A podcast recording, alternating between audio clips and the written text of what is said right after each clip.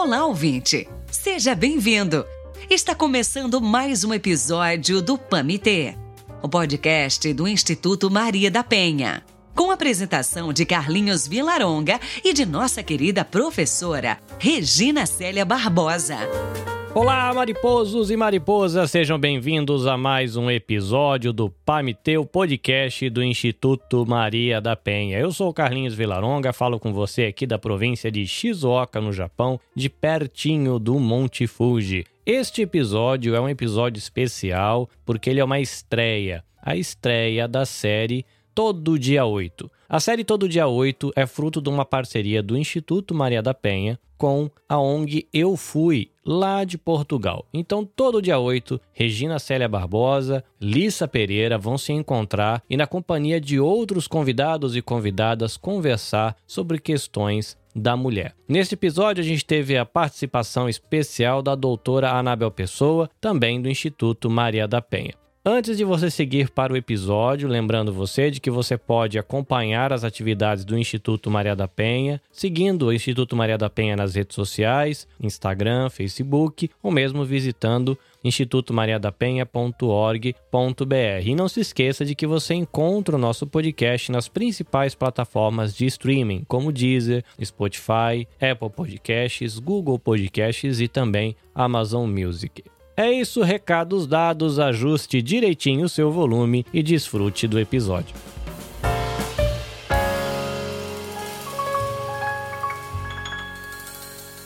Pamité Podcast. Oi, Lisa. Olá. Tá tudo bem? Tá tudo bem, tá tudo bem. Olha, se a gente não fizesse essa abertura hoje, do todo dia 8, eu acho que a gente não ia iniciar. Então a gente tem que iniciar com todo dia 8.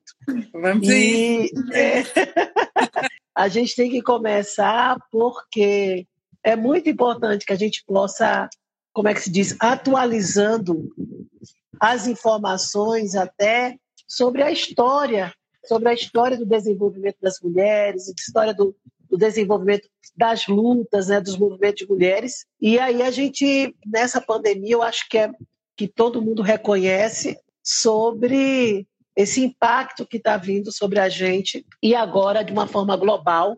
Não é apenas sobre as mulheres da América Latina, nem só sobre as mulheres do continente africano, né, ou do continente asiático, ou das Filipinas, de tantas mulheres que, que a gente conhece né, sobre o continente europeu, e das Américas, mas é importante que a gente fale um pouco sobre cada um desses movimentos que a gente tem, que a gente está atuando. E principalmente porque o 8 de março ele fica muito caracterizado como o, único, a única data que registra historicamente todo o movimento de mulheres. Muitos acabam transformando é, é, a luta, né? o que representa o 8 de maio, de uma forma muito romântica, o que, de uma certa maneira, descaracteriza e despolitiza a identidade do, do, do movimento e da luta. E aí eu queria, primeiro, agradecer a você por estar aqui com a gente,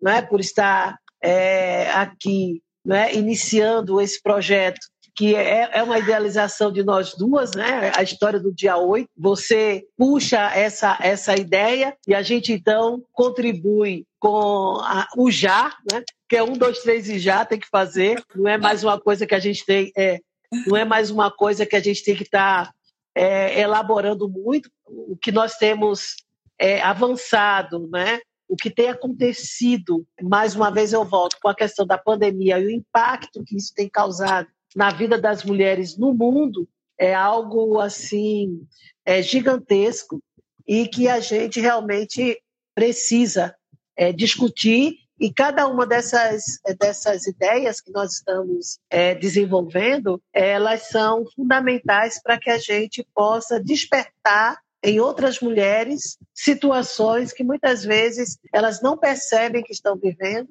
ou então acham que isso é só uma coisa de Brasil ou isso é só uma coisa da Europa, ou isso é só uma coisa da Ásia ou da África, e a gente precisa discutir para verificar quais são os pontos comuns que nós temos enquanto desafios né, nessa luta e quais são os pontos que nós precisamos ainda desenvolver e compartilhar para que a gente possa avançar juntos. A gente está percebendo que ter o desenvolvimento apenas de uma região, de um continente, não é suficiente. Nós precisamos avançar em conjunto e nessa perspectiva essa nossa parceria ela vai corroborar para aquilo que a gente pensa enquanto Instituto Maria da Penha desse processo de integração. Só para dizer também que eu já vou passar para ti, Lisa, que esse material nosso que a gente está produzindo, ele vai ser transformado no podcast. Então a gente vai ter essa oportunidade de ter esse material aqui e também ter esse material em podcast para que a gente possa trabalhar com essa com essa série todo dia 8. E eu estou aqui com a minha amiga portuguesa, antes angolana, porque ela é de Angola, ela vai falar um pouquinho sobre ela, e portuguesa, né? E quase e, brasi e quase brasileira. a Lisa, a Lisa Pereira, que eu tive o prazer enorme de conhecer. A pandemia não é só desgraça, não, viu, minha gente? A pandemia, ela também permitiu que a gente conhecesse muitas pessoas e conhecesse pessoas que se tornaram amigas e que estão se tornando irmãs. Eu e a Lisa, a gente já está numa parceria, a gente já. O nosso encontro é um encontro sempre animado, é um encontro de de alegria, é um encontro de ideias para frente, apesar de tudo isso que tem acontecido, mas a pandemia tem proporcionado também bons encontros. E aí eu queria que a Lisa desse um olá para pessoas que estão entrando aqui, né, que vão acompanhar um pouquinho da nossa conversa, Lisa, e agradecer por essa oportunidade. Olá, boa noite a todas e a todos. Gostava muito, eh, e, e, aliás, o meu primeiro agradecimento vai para a Regina, não é? Por ter uh, aceite todos, todos os desafios, não é? Portanto, está sempre na linha da frente e esta, digamos, esta troca uh, de sinergias tem sido bastante positiva, principalmente aqui para nós, para Portugal. Temos aprendido muito uh, com o Instituto Maria da Penha, em especial também com a professora Regina. E, portanto, para nós é um enorme prazer estar aqui nesta live. Uh, realmente desenvolvemos em conjunto este, este projeto de todos os dias 8, uh, ou dia 8 de cada mês, falar uh, sobre temas relacionados com a mulher.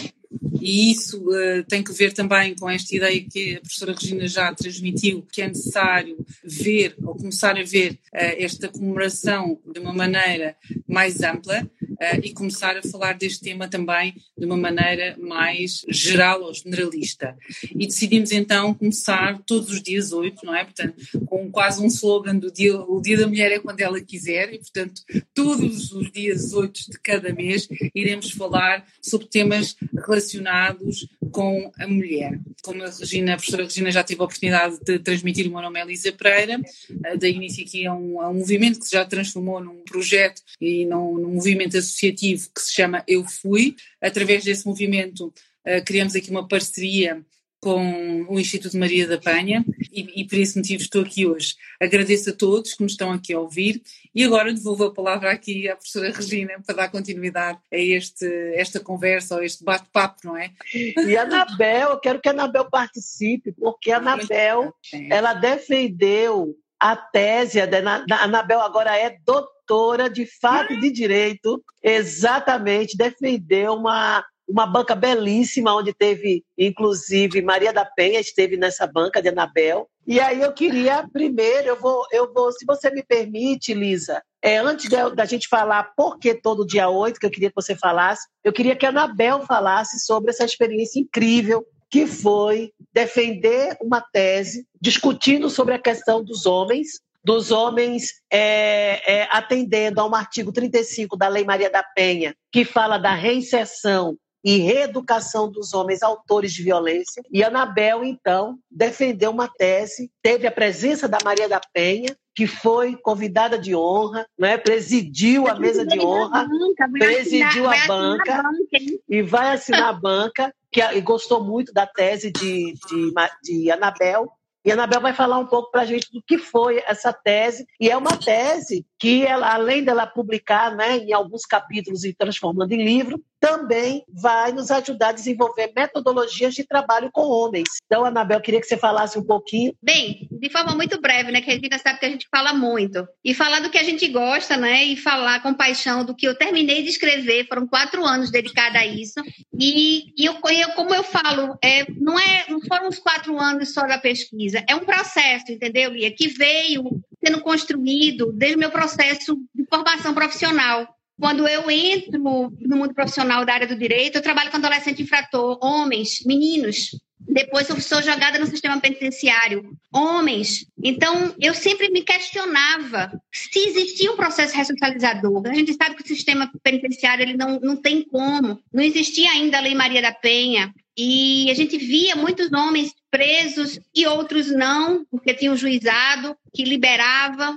E eu questionava muito essa situação. Então, quando a lei vem e vem com eixo de prevenção, e a sociedade ainda não clicou, não clicou nisso. Então, os movimentos feministas ainda criticando, porque tem que proteger sua vítima e não pode olhar para o homem. E você tem que olhar para o homem porque você precisa olhar para a vítima né? Querendo ou não, a gente tem que cuidar deste homem porque a gente está preocupada é com a vítima. E não que ele não, se, não, que ele não seja um, um, um ser, pessoa que precisa ser cuidado, não é? Que precisa sim. Então, eu estou sentindo agora é um despertar, coincidentemente ou não, porque quando eu comecei a trazer essa tese, eu fui muito criticada. Mas eu defendia, assim, todo cidadão tem direito a se ressocializar, todo mundo tem direito a se reeducar. Mas vamos deixar esse processo de, reedu de reeducação, vamos falar de responsabilização, vamos falar de conscientização, né? Esse homem ele precisa ser punido, sim, sem sombra de dúvida. Mas quando ele sair do sistema, ele vai continuar com o mesmo ciclo, ele vai criar uma nova família e vai formar, vai continuar com esse mesmo ciclo. Então, quando a gente traz esse processo de responsabilização, de conscientização para esse homem, aí sim a gente pode agora perceber que ele introjetou e que muitas vezes, no convívio que eu tive com 92 homens, muitos deles era uma questão cultural dentro de casa, uma questão que já, já era já era já foi gerado nele um processo de violência porque ele já, já viu o avô bater na avó que a, que, que já era já era comum foi criado sendo violentado então, era uma questão estrutural, mas uma questão cultural, mas também, antes de tudo, a questão do machismo, em que a gente percebia em que o homem não pode chorar, engole seu choro. Muitos deles nos grupos reflexivos falavam isso e diziam assim que, não, que ali eles estavam podendo falar. E muita coisa eles não sabiam, eles não sabiam. Porque o que é imposto para a sociedade é que ele tem que beber, ele tem que fumar, ele tem que trair, né? Ele tem que ser duro. Então, isso foi sendo percebido. E aí eu peguei esses números e transformei, peguei esses homens e transformei em números e fizemos uma análise de reincidência para perceber se quem aquele homem que foi acompanhado por uma equipe muito profissional, por psicólogo, houve todo um processo de acompanhamento, o que seria dele? O que foi feito dele depois? E aí se foi percebido que esse homem não reincidia, não reincidiu em violência contra a mulher, reincidiu em um outro crime, mas não vinculado à mulher mais. Eu só tive uma reincidência, caiu num, em 100%, eu tive 1% de reincidência. Então, isso significa dizer, né, estatisticamente falando, que existe a possibilidade. Aí me vem a esperança. Poxa, toda pessoa tem possibilidade de se recuperar. Toda pessoa tem possibilidade de entender esse ciclo da violência. Só aqueles que a gente percebe que tem bipolaridade, tem, tem questões psiquiátricos, questão do alcoolismo, a questão da droga. Aí sim, eles são tratados de forma específica. Mas quando não, que é a sua maioria, quase 99%, é simplesmente cultural, estrutural, do, do, que nós vivemos como um todo, né, o que foi criado, aí sim, tem como trazer à tona. É sempre aquela velho, aquele velho lema, né? Educação. Educação. Educação é transformador, educação é tudo. Então, se você cria desde pequeno um processo de entendimento do seu filho e da sua filha, colocando os dois nesse processo de entendimento, de definições de papéis, de definições de convívio, de respeito, aí a gente passa a ter um processo de transformação de sociedade. É isso sim, né? A gente passa a ter uma reincidência baixíssima. Está aqui dizendo uma, a Larissa dizendo que a reincidência é zero no Pará. Né? Também temos 1,3 de reincidência. Pois é, no, na minha pesquisa aqui, nós temos em Pernambuco exatamente isso. E foi a nossa pesquisa, foi inovadora, porque quando se fala de homens autores de violência contra a mulher, e se fala de reincidência, se fala de responsabilização, de conscientização, a gente encontra na área da antropologia, da sociologia, não de forma específica na área do direito, porque existe ainda uma questão estrutural dentro do direito que o direito é só para punir. O direito não é para se responsabilizar, né? Não é para se responsabilizar, né? Não é se conscientizar. Não é. É ainda a ideia do punitivo, né? A ideia do punitivo. Que a gente precisa ser desconstruir dentro do nosso, no nosso mundo acadêmico, né? Dentro dos nossos nossas bancas acadêmicas quando a gente passa a conversar um pouco sobre isso. Bem, eu vou ficando por aqui, porque senão eu falo muito, né? Mas, mas foi ótimo, Anabel, porque a gente já sabe, Lisa, que no todo dia 8 de maio, a, a Anabel, a Anabel vai estar junto com a gente. Vai estar eu, você, a Anabel e outra pessoa. Lisa, por que todo dia 8? Diz para Daniela e diz para todo mundo. Bem, antes de mais, eu, eu fiquei felicíssima de ouvir aqui a Anabel falar desta tese, não é? De, no fundo, doutoramento, que vai uh, aqui, ou que está na mesma linha de pensamento uh, que o projeto Eu Fui, não é? Ou seja, nós, no fundo, a linha é a mesma, estamos é, uh, ligadas às mulheres, não é? E este projeto, ou, ou, este, este dia 8, surge também desta necessidade, não é? Porque, enfim, eu acho que todas nós sabemos, talvez há, há algumas do público não saibam, mas todas nós sabemos que a violência é cíclica e, portanto, muitas vezes conseguimos afastar, digamos assim, o autor do, do, crime e a vítima, não é? Eles conseguem se afastar um do outro, mas ambos acabam por a vítima não reincidir, mas procurar um relacionamento também novamente uh, abusivo. Portanto, isto, isto uh, os relatórios estão aí e, e, portanto, eu acho que também é preciso ter uma visão uh, mais alargada no que respeita à, à, vítima, não é? Portanto, esta, esta visão da justiça retributiva, como a Anabel teve a oportunidade de dizer, é uma visão que tem que se manter, obviamente, mas é necessário ir um bocadinho mais além.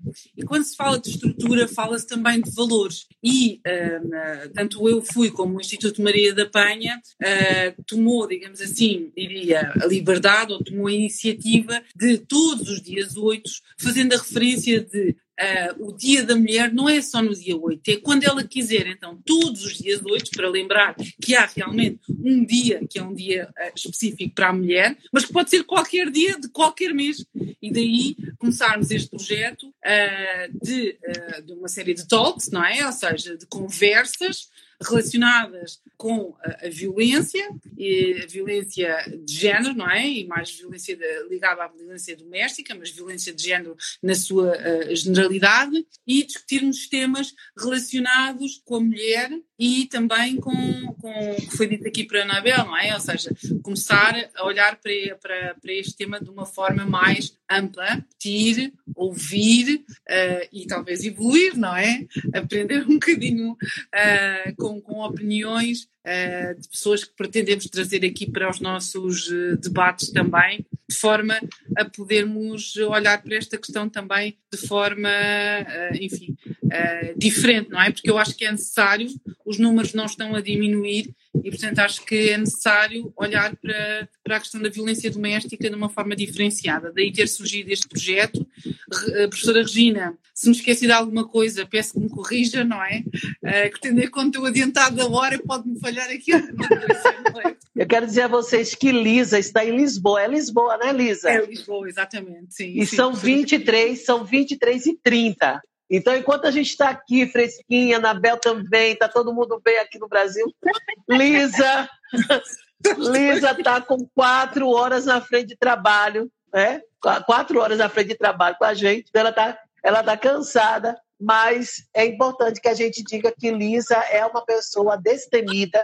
A gente pensou nesse projeto juntas. Dia 8, então, de abril, nós estamos lançando esse projeto com a série não é? Mulheres, Cultura e Poder. E, é, e, e aí, infelizmente, mas felizmente ao mesmo tempo, nós tivemos um episódio nessa semana que vai falar exatamente sobre cultura, mulheres, cultura e poder, que é o episódio da presidente da Comissão Europeia, a Ursula von der Leyen, né? E que ela vai, né, para justamente para fazer uma discussão e todo mundo deve saber a questão do protocolo de Istambul, que onde a Turquia, né, ela sai, ela abandona o protocolo no, no, meio da história, né? Que o protocolo é de 2011, ele é de 2011, mas eu digo no meio porque ele ainda estava se tornando mais popular. E aí, Anabel, Anabel também deve ter visto. Então eu vou dizer só para vocês aqui um trechinho, né? Onde diz o seguinte: a presidente da comissão ficou claramente surpresa, disse o porta-voz do órgão executivo da União Europeia, Eric Mamer. Úrsula deveria ter sentado em um lugar exatamente igual aos do presidente do conselho e do presidente turco. Mas é, todo mundo se sentou, ela ficou em pé, né, e vendo qual lugar, e teve que se sentar num sofá não é, a três metros de distância. Então, Lisa, como é que isso, né? Estou perguntando para você e vou também ver a visão de Anabel. Eu, a, a, visão de Anabel é muito interessante, porque ela é muito pragmática. Né? Ela é amiga que todo Olha, toda pessoa que tem cabeça na nuvem, nas nuvens, precisa ter uma amiga como Anabel, né? Então, o que a gente vê, ela diz que não, mas é o importante, até porque ela terminou de fazer uma tese, a gente, e ela falou sobre cultura machista, mas eu queria que Lisa falasse um pouco sobre essa experiência, não é, da presidente da Comissão da União Europeia com relação a esse episódio, Lisa. Bem, e assim, eu, eu quando vi esta notícia não queria acreditar. Eu penso que terá sido mesmo uma falha aqui no, no protocolo, porque isto é impensável, não é? Eles terem colocado uh, duas cadeiras e aparentemente, não é? Não, não existir mais nenhuma cadeira, existir um sofá que parece ter sido ali colocado, mas que estava na lateral, ou seja, que dá uh, quase a entender que, no fundo, a importância uh, é, é, é, reduzida a, a quase nenhuma, não é? enfim. Uh, eu, eu, eu, não posso acreditar que, uh, que isto tenha sido. Uh, eu, eu, acho que foi uma falha, uma falha técnica de protocolo, porque se efetivamente não foi, é muito grave, porque evidencia, uh, como, como, temos sempre vindo a repetir, não é? Uma cultura extremamente machista e isso reflete-se a todos os níveis e a nível político, eu acho que, que, enfim, que é claramente uma questão, digamos assim, de puro machismo, não é? Uh, portanto, estamos a falar também de países uh, em que os direitos uh, relativos às mulheres também não são totalmente respeitados, não é? Aliás, no fundo, era isso que se pretendia, não é? Com a Convenção de Istambul, e, e eu acho que isto é o resultado. Eu não, sei, eu não sei que comentário que eu posso fazer aqui, não é? Eu acho que devia haver aqui alguma.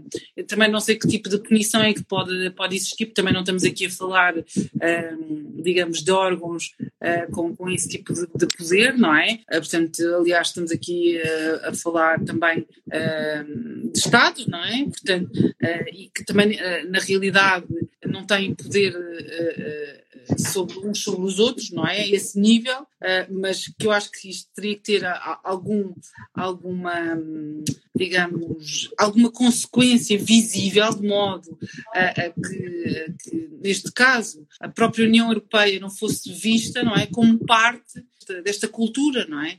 Até porque tem vindo a ser dito por todos os intervenientes, digamos assim, que esta é a bandeira, ou seja, a luta contra a igualdade das mulheres tem sido a bandeira, principalmente a, quando Portugal assumiu agora a presidência. Portanto, estranho muito este, este tipo, digamos, de, de comportamento, não é? Estranho muito este tipo de comportamento e estranho também não ter havido ainda nenhum comentário.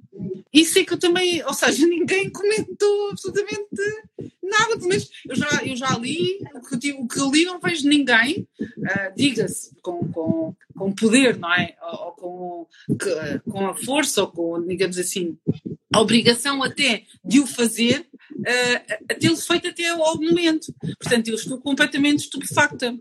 Uh, isto, isto, foi uma notícia que me deixou boquiaberta, nem sei muito bem como é que é possível isto ter acontecido, não é? Eu atribuo, como eu disse, a professora Regina atribuo isto a um possível erro de protocolo, porque de outra maneira é extremamente grave. Não sei o que, é que a Anabel uhum. considera. A gente vai tentar acreditar ali que foi um erro de protocolo, para não sair tão feio na fita. Mas a gente também tem que entender, eu volto para a questão cultural. É muito incômodo para essa sociedade perceber que existe uma mulher, uma liderança de um órgão tão importante.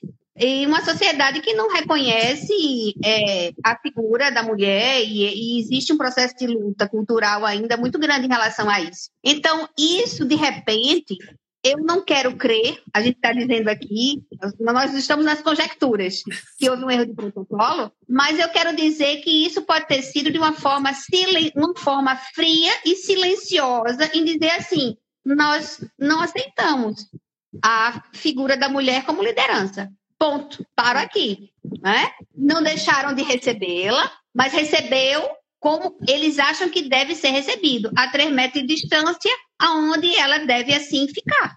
É esse o papel que assim eles consideram. Essa situação ficou muito clara a questão cultural, a questão cultural e como eles enxergam o papel. Né? Vamos, vamos daqui dizer que houve um erro do protocolo, mas não, não houve. O protocolo pode ter feito isso de forma muito consciente, porque você sabe que nessas celebrações, esses protocolos são muito rígidos. São, são muito sequenciados. Fulano tem que sentar do lado de Beltrano, porque existe uma quebra de protocolo, de diplomacia. Não pode sentar perto de Beltrano, porque o país tal está em, não está, está em conflito com o país X. Né? Não, Anabela, isso é, é muito bem pensado. Das nossas eh, tanto convidadas está aqui a perguntar se ninguém ofereceu a cadeira para ela se sentar. Mas isso seria uma quebra também de protocolo, não é? Portanto, Sim, calhar, poderia. Exatamente. Mas é? ou simplesmente uma quebra de protocolo, ou simplesmente foi considerado o protocolo deles, como sim da, região, quero dizer, né?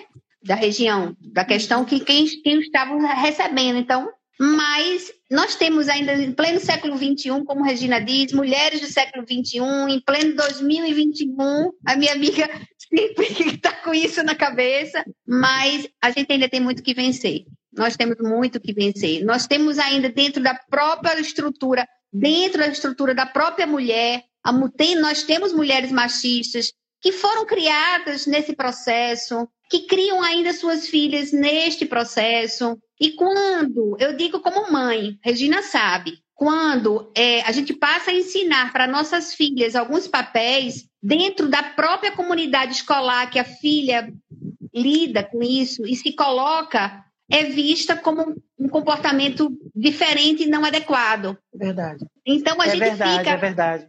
A mãe fica até como assim, é, essa mãe essa mãe é muito braba, essa mãe é muito rebelde. E, e, e, e, a gente se vê dessa forma. E às vezes a gente não é que tem que ceder, mas a gente tem que saber como lidar, ser política e de repente, eu digo isso porque eu, eu percebo isso no dia a dia.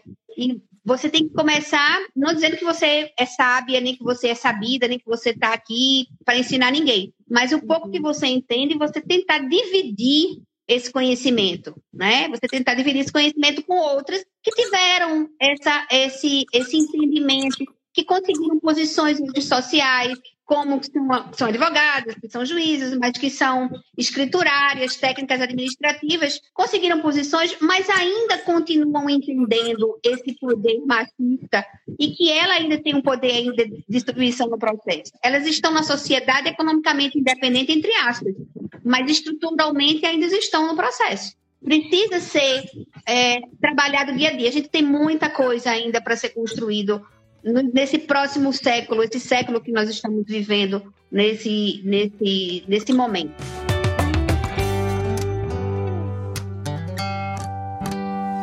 Pamité Podcast.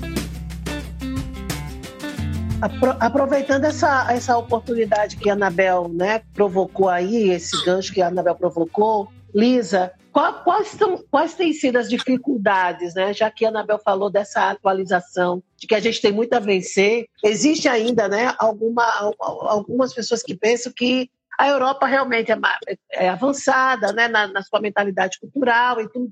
A gente viu esse, esse episódio e tudo, mas a gente também fala sobre, questiona muito esse nosso atraso. E às vezes até a gente se acomoda com esse nosso atraso. E aí eu queria, eu queria saber um pouco de você sobre esse seu dia a dia, o seu dia a dia né, à frente da ONG, né, o Eu Fui, com as, as mulheres. Como é que pensam as mulheres né, aí de Portugal? Aí eu não sei exatamente quais são as cidades que vocês mais atuam, mas como elas estão enfrentando essa história da pandemia e qual tem sido o grande desafio de vocês? Bem, assim, o nosso grande desafio, eu acho que é, é o conhecimento, não é? Ou seja, o Canabel, este ponto Canabel tocou aí muito bem, uh, eu acho que há muito desconhecimento em relação ao que, ao que é violência doméstica, uh, às vezes uh, até mais a nível psicológico, as mulheres têm muita dificuldade em perceber o que é que é normal e o que é que já é violência, portanto, e acham tudo até normal, não é?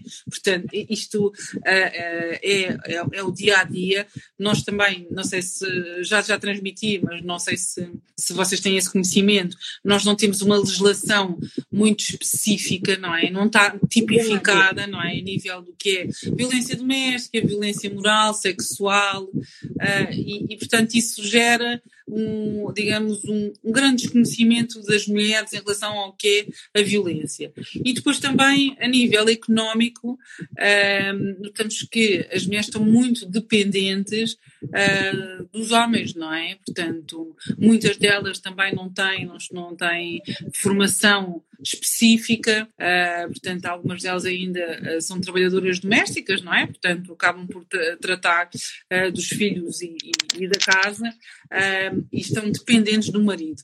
E, portanto, nós temos estes, estes problemas que é de formação, capacitação e, no fundo, de informação porque eu acho que esta é a primeira, e daí também a importância deste protocolo com, com, o Instituto Maria da Penha, porque uh, a, vossa, a vossa legislação é uma das mais avançadas, não é? A nível mundial, e nós podemos, no fundo, beber ou aprender muito uh, do que tem sido a vossa experiência.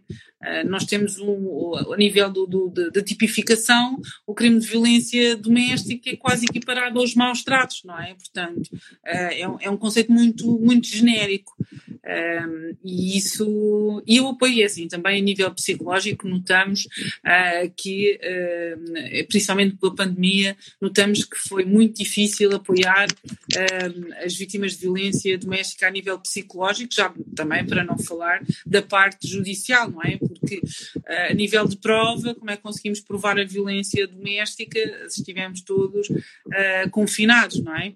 Portanto, tem sido e foi e aliás continua a ser uh, muito difícil neste, neste âmbito, não é?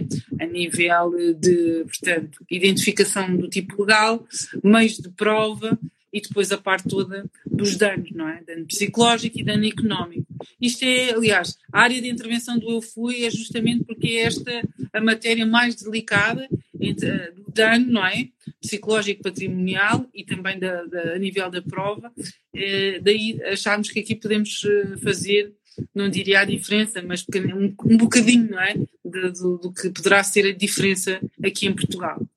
Anabel, na pesquisa que você fez, qual, tem, qual foi a, a, faixa etária de homens né, que, que você trabalhou e a relação dessa faixa etária dos homens com a faixa etária de mulheres? Que eu queria depois saber de Lisa qual tem sido também com relação dela. Qual foi a tua faixa etária? A faixa etária de pesquisa variou de 19 a 50.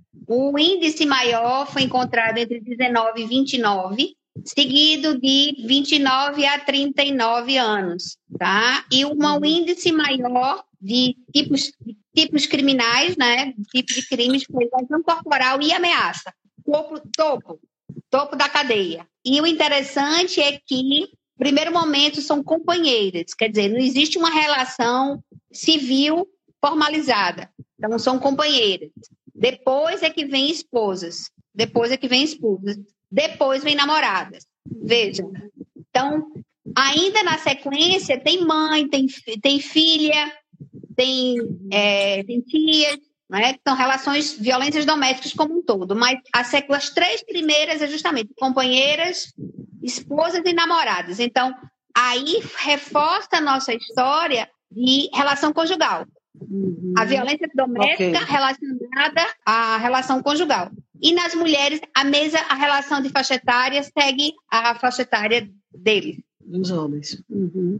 Ah, é, Elisa, como é que, como, qual é a faixa etária? Eu queria depois voltar para a Anabel, porque ela fala aí de uma idade bem interessante, que é de 19, tá? Mas depois eu vou voltar aí para a Anabel, mas eu queria ver se a tua faixa etária, a faixa etária que você apresenta, tanto de homens como de mulheres envolvidos nessa questão né, da violência, é, se são também compatíveis com o que a gente trabalha aqui no Brasil? Não, nós, nós, trabalhamos mais na faixa etária dos 35 a 45. Nós, eh, em nível de, de portanto, mais jovens, não é? Eh, portanto, para baixo, eh, não, não, temos tanta intervenção. Entre os 35 e os 45 é a faixa, hum, etária, é a faixa etária, não é? Aliás, porque normalmente também são os que, estão, que apresentam queixa, não é? Portanto, e que os processos correm a nível judicial um, e, portanto, são esses que chegam a nós, não é? Enquanto movimento eu fui, porque uh, essa foi também a primeira intervenção, foi a nível judicial, não é? E daí uh, ter sido, pronto, é essa a faixa que nós, uh, da nossa intervenção, não é? Uhum. Eu sei que eu sei que o tempo de que eles ficam né, é, aprisionados depende muito do delito. Mas qual é o tempo médio, Lisa, que, que um homem em, em situação de violência contra a mulher ele fica preso. Aí, é porque a gente está falando de Lisboa, né? Eu não sei como Sim, é, mas é assim, eu, a, que, em outras cidades. Eu posso, na generalidade, o que acontece é que se for, uh, portanto, um arguído primário, normalmente não é aplicada a pena de prisão, não é? Portanto, normalmente um, uh, ele não fica em, prisão efetiva. e posso também dizer que a nível da violência doméstica a pena não é muito elevada, ronda aos dois anos, três anos, e já estamos a falar de situações graves, não é? Posso dizer que hum, nós, a nível de acompanhamento, eh, as penas que, que temos tido hum, em, erguidos primários, não, temos, não tivemos nenhuma pena efetiva. Tivemos penas uhum. suspensas, mas nenhuma uhum. efetiva. Uhum. A gente teve um susto agora, Lisa, vai fazer mais ou menos um mês, né, Anabel? A história, eu acho não, faz um mês não, acho que faz 20 dias, alguma coisa assim, que a turma estava querendo voltar com a expressão não é, de crime em defesa legítima da honra, não é? Isso, logicamente, essa expressão, ela vem para suavizar, não é, a tese do autor da violência, né, do agressor, né? Eu queria saber, Lisa, se essa expressão, ela é uma expressão também que reforça a tese do agressor aí junto ao, a, aos assassinatos. Mas é assim, nós aqui a nível do sistema penal, nós temos muitas causas de exclusão, digamos assim, da ilicitude. Uma delas é a legítima defesa, não é? Uh, sucede que uh, no crime de violência doméstica, eh, ela é muito utilizada, não é? Ou seja, uhum. porque na maioria das vezes as ofensas, não é? Quando são físicas, uh, e que é a maioria também, não é? Ou seja, os crimes que, que uh, o processo que corre sem ser arquivado normalmente é uh, relativo a ofensas corporais, portanto, ofensas físicas. aí o que acontece é que há ofensas de ambas as partes, não é? Normalmente. Ou seja, tanto a mulher como o homem uh, agride. E, portanto, na maioria das vezes, ou em grande, não diria em todos os casos, mas em muitos casos é apresentada uh, essa, essa causa de exclusão da ilicitude, não é? Uh, e que atenua muito, não é? Uh, e até às vezes pode gerar a, a não aplicação de uma pena, não é? Um arquivamento do processo, por faltar, digamos assim, um dos elementos do tipo legal de crime, não é? Porque nós aqui, eh, a nível do, do, sistema penal, tem que estar preenchidos todos os, os, elementos relativos ao tipo legal de crime, não é? O dolo, a culpa, uh, enfim, o dano, a ação e a ilicitude. E, portanto, aqui na ilicitude, esta causa de exclusão, digamos assim, de, por via da legítima defesa, é muito utilizada para a defesa eh, dos arguídos, não é? Portanto, ele, eh, ele agrediu porque ela iniciou, digamos assim, uma agressão, não é? Um, uhum. Agora, é uma questão diferente da que a Regina estava a colocar, não é? Portanto, o que me parece, aí seria quase uma defesa da honra, não é? Ou seja, por via de alguma outra situação, não é? Acho que aí poderia, é enquadrável noutra, noutra tipologia que nós, até o momento, uh, ainda não, tive, não, não temos, uh, portanto, aqui, não é? Portanto, essa defesa da honra já, já existiu em tempos, não é? Até, mas isso foi eliminado, não é? Quer do nosso Código Penal, até havia referências a nível do direito de família, não é? Uh, e, mas isso já foi eliminado, não é? Até havia, Parece... o divórcio culposo, não é? Que era quase uhum. esta, esta interligação com a, com a, Mas isso, graças a Deus, eu espero que não volte. Pois é, no nosso, no nosso caso, Anabel, estava esquecido, mas não tinha sido retirado. É isso? É. E aí eu queria saber é. de você sobre isso. Se você trouxe em algum momento da sua entrevista com os homens essa expressão? Se você em algum momento não, utilizou? Não, porque estava esquecido. Na época da minha pesquisa, eu, pois eu é. fiz logo no início. Isso uhum. é como você disse, é bem recente, né? Parece que saiu debaixo do tapete. Foi, né? foi. É, ah. Saiu debaixo do tapete, que estava ali, né? ainda muito quietinho. Mas uhum. que isso é muito normal quando a gente tem uma uma justiça ainda que tem esse, esse entendimento machista, né? A gente uhum. sabe a gente sabe desse processo.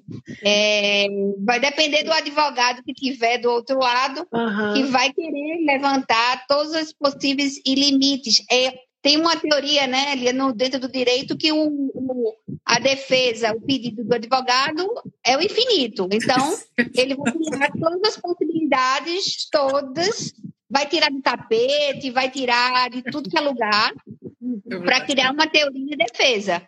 Aí é que está o papel do juiz, o papel do magistrado, que tem que estar muito bem conectado, tem que estar muito bem imparcial dentro do processo, né? que aí é muitas vezes difícil porque poucos conseguem essa imparcialidade. Não por nada, não por nada, mas é uma questão social mesmo, uma questão de pressão, é, é, pressão de opinião pública, cultural dele, estrutural dele. Então a gente tem que entender. Então quem está do outro lado como advogado tem que também estar muito conectado para poder cortar as asinhas, né? Nesse nesse processo. Mas que isso, Regina, aqui no uhum. Brasil tem, nós estamos aqui ouvindo, sendo acompanhado por vários advogados aqui que eu já percebi. É, a gente sofre, né, no judiciário, a partir do momento que você se torna advogada.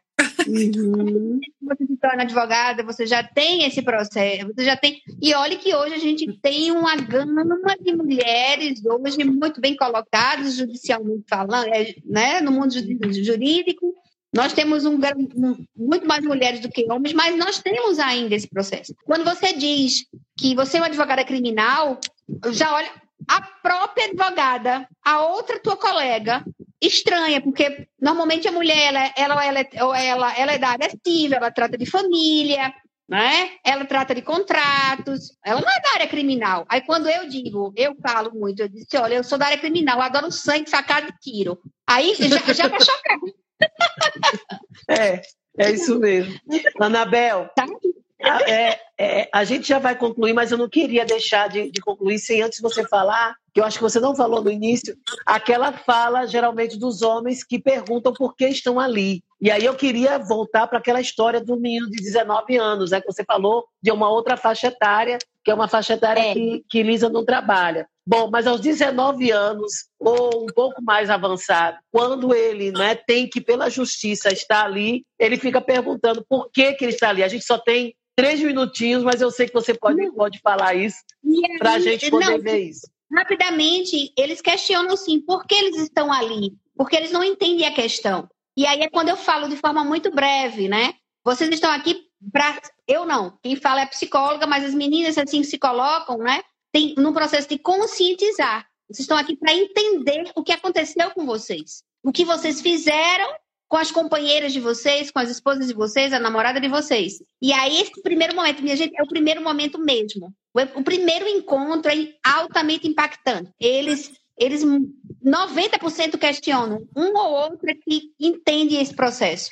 Outros dizem: eu sou um pai de família, eu sou um trabalhador, boto dinheiro em casa, sou um pai honrado, um homem honrado, nunca desrespeitei ela, nunca atraí, e eu estou aqui. Que justiça é essa? É. Pois é. é. A gente tem muito a discutir ainda, gente, sobre mulheres, cultura e poder. Lisa, a gente está finalizando, né? Mas eu vou voltar para a Anabel, para a Anabel finalizar. Mas eu queria saber de você o seguinte: qual é a perspectiva, Lisa, que você tem? Nós estamos com um ano e meio de pandemia, né? Praticamente um ano e meio, a gente está no mês de abril, a gente vai chegar a junho aí parou, ela parou tudo, ela aprofundou e revelou problemas de políticas públicas. A gente está vendo o impacto da pandemia no, na questão do conhecimento da educação para mulheres. A gente deu, vai dar um atraso de quase 5 a 10 anos, não é? Porque a formação é, é, é uma coisa lenta. Então, o impacto é muito grande, um retrocesso muito grande na parte de políticas públicas de cuidado para mulheres. Queria que você dissesse um pouco dessa, dessa perspectiva e já falasse, assim, para se despedir, que todo dia 8 volta em maio. Lisa. Bem, assim, uh, não tenho, uh, aliás, acho que ninguém consegue ainda dar aqui uma perspectiva real dos, deste, deste novo tempo, não é? Nós, nós tínhamos uma perspectiva do que poderia vir a acontecer, mas a verdade é que não é coincidente com aquilo que nós pensávamos, portanto, nós temos, aliás, temos achado, temos subido e descido, não é? No, no gráfico, digamos assim, e portanto, eu não sei exatamente uh, o que é que nos espera. Uh, sei que realmente este foi um momento bastante difícil em que não só o, o Estado e, e, todas as instituições envolventes não conseguiram acompanhar as vítimas, como também não conseguimos, ou seja, não conseguimos cumprir nenhum dos nossos papéis, não é? Enquanto cidadãos, enquanto Estado, e portanto sei que efetivamente vamos ter que melhorar, portanto acho que uh, não vai haver um retrocesso do, do, do, momento em que já nos encontramos, não é? Acho que agora só podemos evoluir, porque ou existiu, não é? Paramos este tempo todo, mas acho que agora só podemos evoluir e aí é com isso que, que, que eu conto. Uh, têm sido feitas aqui algumas, algumas intervenções a nível estatal para, para esse efeito e não tenho nenhuma perspectiva do que vai acontecer, mas conto que, que seja, digamos assim, em sentido evolutivo. E assim, em relação aos próximos dias 8, como a professora Regina já, já teve a oportunidade de dizer, estaremos aqui, não é, para discutir eh, questões relacionadas com este tema da violência de género. E uma vez mais, agradeço ao Instituto Maria da Penha, na pessoa também da professora Regina e também aqui da, da professora doutora também, não é? Anabela agora. agradeço às duas, é um privilégio estar aqui uh, e, e muito obrigada, é o que eu tenho a dizer. Anabel, queria que você falasse um pouco dessa perspectiva e que também se despedisse que em maio, né, 8, no todo dia 8 de maio, Anabel vai estar com a gente. É, primeiro, concordo aí com, com a nossa colega, não tem mais como retroagir, né? não existe mais esse, esse processo de retrocesso. De vez em quando vai surgir alguma coisa que vai sair do tapete, mas é mais como um processo de alerta e relembrar. Porque nós temos uma dificuldade muito grande de é, relembrar o passado. Nós temos essa dificuldade histórica, natural, né, desses ciclos. Então, se você observar o processo histórico, ele se repete, porque nós esquecemos o passado e nós temos uma tendência a repetir. Então, de vez em quando, vai, é preciso sair do tapete esses, essas histórias para a gente relembrar e dar continuidade a esse processo. Isso aí, sem sombra de dúvida. Muito obrigada. Regina, da próxima vez, não, não faça esse susto, não. Deixa pelo menos. Você vai voltar. Você vai voltar no dia 8 de maio, você já está avisada, não só de batom vermelho, não só de batom vermelho, mas também do sapato, do sapato vermelho. Quero dizer para você que a Anabel, ela coordena as Penhas. As Penhas é um grupo multiprofissional, de multiprofissionais na área de direito, psicologia e assistência social. São 15 pessoas que trabalham. Tem um homem, viu, gente? Tem um homem que é o Flávio.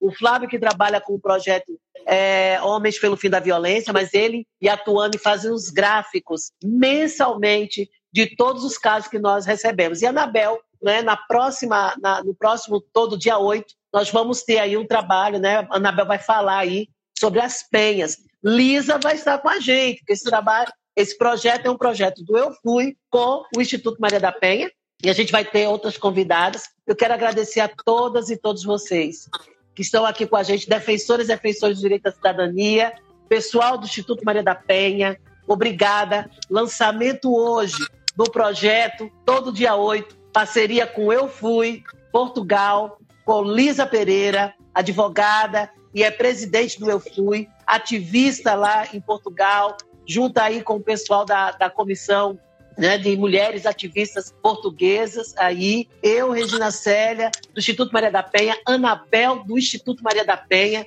estamos aqui esperando por você. Todo dia 8? É sim, todo dia 8. Todo dia 8 é dia de luta, todo dia 8 é dia da mulher, todo dia 8 para mim e para você.